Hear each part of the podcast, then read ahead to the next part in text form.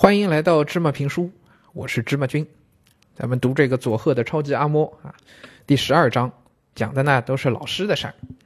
前两回讲的是一个呃棒球队的这个教练吧，田中老师，哎，呃给了他五千块钱处理这个碰到小偷这事儿啊。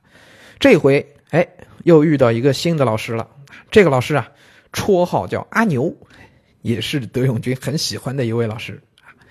德永君上初中没多久之后啊。这个老师阿牛啊，就把德永军当做钓鱼的伙伴了。哎，不知道大家有没有这感觉啊？能成为一个老师的伙伴，那是一件特别值得骄傲的事儿。有这感觉吗？芝麻君有。我高中的时候啊，啊，隔壁班的一位数学老师和一位教我的历史老师，跟咱们同学关系特别的好，总是能打成一片。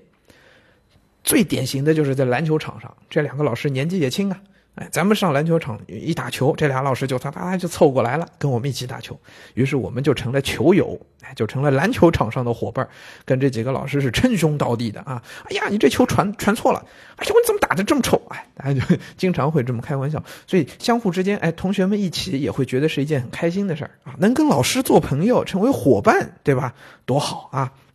啊，有的时候呢，老师也会啊，拜托咱们哪个同学去搬个桌子呀，擦个窗，擦个窗户呀，啊，去办公室跑个腿啊，哎，同学们也都还挺乐意的，还做得很起劲，对吧？哎，被老师重视了嘛，一个成年人把咱当朋友，对吧？那咱们就有一种自己人的感觉了啊，也觉得自己好像长大了，对吧？能被老师当大人一样去要求了，哎，感觉挺好的啊。好，所以不管这个，嗯。阿牛老师是因为德永君平时身体好，还是因为德永君在河流超市学到了抓鱼的技巧，或者什么别的原因啊？这咱不管，反正他呀，哎，带着德永君一起去钓鱼，哎呦，这让德永君特别高兴。书里写啊，老师说：“喂，德永，明天早上五点要去啊。”第二天一大早，我就坐上老师的脚踏车后座，抱着十几根竹竿。因为他一个人拿不了这些钓竿，所以钓鱼时一定要人作伴。我们在护城河边钓了一个半小时后，又扛着钓竿回去。即使如此，还得赶得及上学的时间。看来这个德永军跟这个老师关系已经很好了，对吧？一大早的，老师过来接他啊，这个骑着车载他到河边帮忙钓鱼去。哎，不是为了玩啊，就这估估计这钓了鱼还是回家要吃的啊。钓完了再赶着去上课，是吧？还坐着老师的私人脚踏车，哈，哎，载着他去。哎呦，这感觉挺好的啊。哎，那这个阿牛老师有没有给德永军什么特别待遇呢？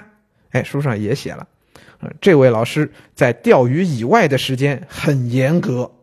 有一天，我坐在同学的脚踏车后座上，要出校门时，突然听到一声骇人的怒吼：“德勇，脚踏车禁止带人！”哎，可是去钓鱼时候你也这么宰我的呀？你说什么？只有钓鱼的时候才可以？哟。你看这老师一本正经这样是吧？这个所以校有校规啊，学校的规矩不能破。芝麻君其实看到这里的时候，我特别特别喜欢这个阿牛老师，为什么呢？因为当芝麻君在做老师的时候，我也是这个样子的。不在学校，校规管不着咱，是不是？那咱们是朋友，我也把你当朋友啊。那咱们有些时候自行车带个人啊啥的都挺正常啊。但是回到学校里，那没办法，丁是丁，卯是卯，一是一，二是二，该怎么地还是得怎么地啊，呃，所以呢，也是分环境、分场合，也得看人啊。但是啊，呃，读这一段给大家听啊，也是想跟大家说，哎，能想办法跟老师成为朋友，是一个感觉挺好的事儿。也看看你是不是长大了，够格做老师的朋友呢？